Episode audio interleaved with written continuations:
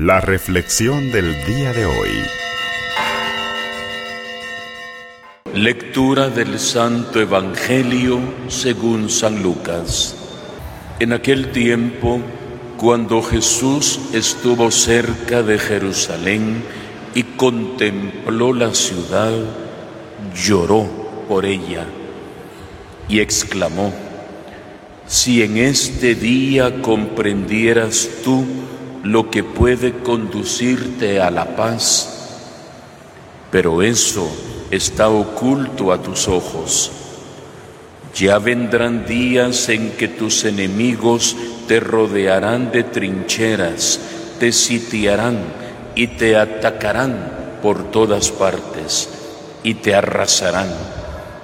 Matarán a todos tus habitantes y no dejarán en ti piedra sobre piedra, porque no aprovechaste la oportunidad que Dios te daba.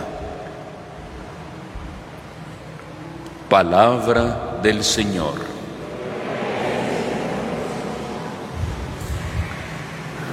Recordarán ustedes, queridos hermanos y hermanas, que en su momento, cuando empezamos a leer continuamente en este año el Evangelio de San Lucas, decíamos que a partir del capítulo número 9, versículo 51 en adelante, comienza una larga subida, al menos San Lucas así lo presenta, una larga subida de Jesús rumbo a Jerusalén.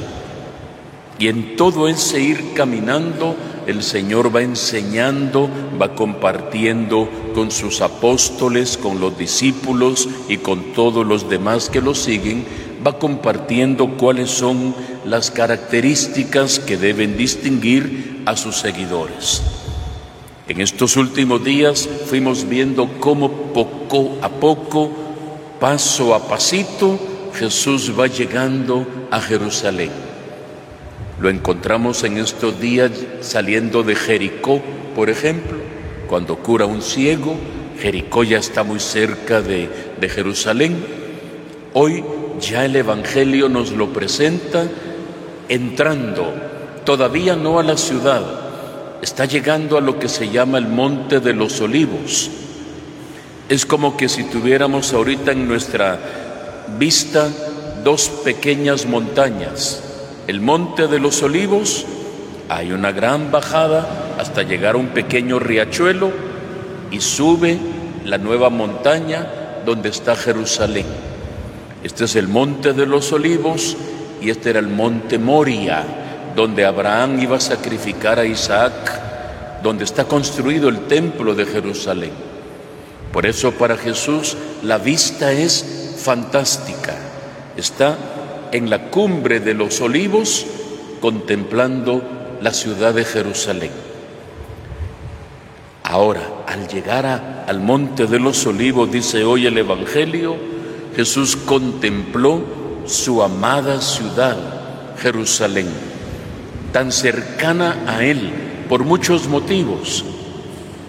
Ahí estaba el templo, la casa de mi padre va a llegar a, decir Jesús en algún momento, usted recuerda, cuando la purifica, no conviertan en un mercado la casa de mi padre, el templo, símbolo de la presencia de Dios. Era el lugar preferido por, por Jesús, el mismo lugar que fue testigo cuando fue presentado los 40 días de su nacimiento el mismo lugar en el que año tras año, junto con José y María, Jesús peregrinaba, como vemos nosotros peregrinar a tantos hermanos que vienen a Esquipulas, y muchos lo hacen al menos cuando pueden una vez al año. Todo judío iba al menos una vez al año, otros iban más, a Jerusalén. Y Jesús lo hacía también junto con María y José. Recordamos, por ejemplo, cuando a los 12 años se quedó perdido, por ejemplo, en las instalaciones del templo. era una práctica de todas las familias subir, decíamos por eso está en alto, peregrinar a Jerusalén. Repito, una ciudad para Jesús fundamental, sagrada, muy significativa para él. Y cuando está en la cumbre del Monte de los Olivos y mira de frente a Jerusalén y en ella al templo, el Señor se conmovió. Y dice hoy el Evangelio, se conmovió y lloró por Jerusalén. Es, muy significativo este detalle, uno lo pudiera pasar así muy, muy de largo. Que otras veces ha llorado Jesús. El Evangelio plantea muchas veces algunos momentos que se conmueve, pero seguramente usted piense ahorita ante la muerte de su gran amigo Lázaro, ante una tumba con un difunto muy cercano a él, gran amigo de él, el Señor se descompone y llora profundamente, tan profundamente que los que estaban cerca decían, miren cómo lo amaba. Ahora llora al ver la siguiente ruina, la siguiente sepultura, la siguiente tumba, Jerusalén, que será destruida. Se conmueve profundamente y todavía dice el Señor, si en este día comprendieras lo que puede conducirte a la paz. La palabra Jerusalén significa ciudad de paz. Jerusalén, shalom significa paz. Todavía simbólicamente le dice Jesús, si contemplaras bien tu futuro, si comprendieras lo que puede conducirte a la paz, en este día, pero no lo has querido comprender. Y lloró profundamente y profetiza, vendrán días en que serás destruida, no quedará piedra sobre piedra, matarán a todos, te arrasarán, porque no aprovechaste la oportunidad que Dios te daba. Era el año 33, en el año 70 se cumplió la profecía. Llegó Tito Livio, general del emperador romano, y destruye Jerusalén. Saquean el templo, lo incendian y luego lo derriban. Incendian Jerusalén, destruyen Jerusalén y salen huyendo todos, a muchos los matan y muchos salen huyendo en la que ya será la llamada diáspora, salen dispersos por todo el mundo. Y nunca más, nunca más volvió a ser construido el templo de Jerusalén, hasta el día de hoy. No quedó nada. Bueno, quedó un pedazo de pared, que es lo que usted puede ver hoy en día en, en los reportajes cuando se oye hablar del famoso muro de los lamentos. El muro de los lamentos es un pedazo de pared del templo, un pedazo de pared a donde llegan los judíos de todo el mundo a lamentarse, a orar por su desgracia. Se cumplió la profecía 37 años después. Si en este día comprendieras lo que puede conducirte a la paz. Yo quisiera que estas palabras también resonaran hoy en nuestro corazón, porque póngase a pensar, si Jesús lloró ante la tumba de Lázaro con un cadáver adentro, si Jesús lloró por las paredes, por la edificación, por el edificio del templo y la ciudad, lloró y se conmovió, ¿cómo no va a llorar el Señor?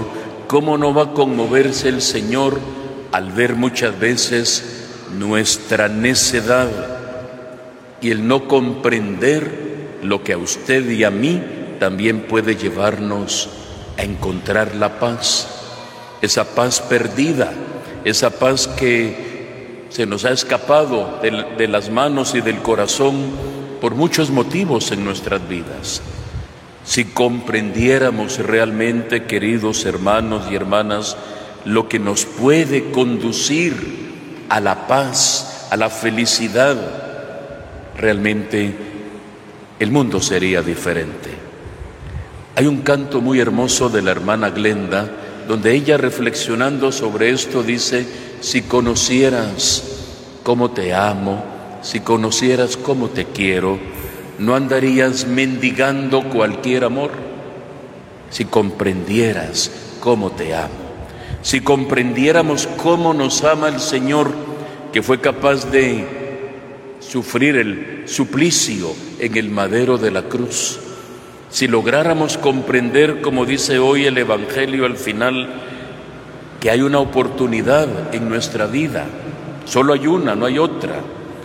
Dice al final Jesús a Jerusalén, no aprovechaste la oportunidad que Dios te daba. Usted y yo tenemos una oportunidad que se llama vida, especialmente tan codiciada, diríamos, en medio de la pandemia. Es un don, es un regalo, es una oportunidad. ¿Para qué? Yo estoy tocando a la puerta, dice el Señor, y llamo. No voy a derribar la puerta, no la voy a forzar. Si alguien me abre, entraré y cenaré con él. Es decir, entablaremos una hermosa relación. Pero yo estoy tocando y si alguien abre, entro. Si en este día comprendiéramos, no sé cuál es su situación personal, no sé qué es lo que a usted le preocupa, o utilizando las palabras de Jesús, lo que le quita la paz, lo que no le deja estar tranquilo en la vida, lo que no le permite realmente ser feliz, si en este día comprendiéramos el don de Dios, el regalo de Dios, fácilmente nuestra vida puede dar un giro de 360 grados, a diferencia de la necedad de Jerusalén, que no quiso convertirse, eso es un giro, la palabra conversión significa girar, volver, retornar, no lo quiso hacer Jerusalén. Usted y yo todavía tenemos la oportunidad. Aprovechémosla. Dice el Salmo de hoy, Dios salva al que cumple su voluntad. Que Él nos bendiga y que esta palabra resuene hoy en nuestro corazón, por si acaso usted y yo, con nuestros pecados, con nuestras necedades, con nuestra terquedad, tal vez hemos hecho llorar al Señor que eso ya sea cosa del pasado, que de ahora en adelante pueda brillar para nosotros una nueva etapa, porque aprovechamos la oportunidad y comprendimos lo que el Señor quería decirnos.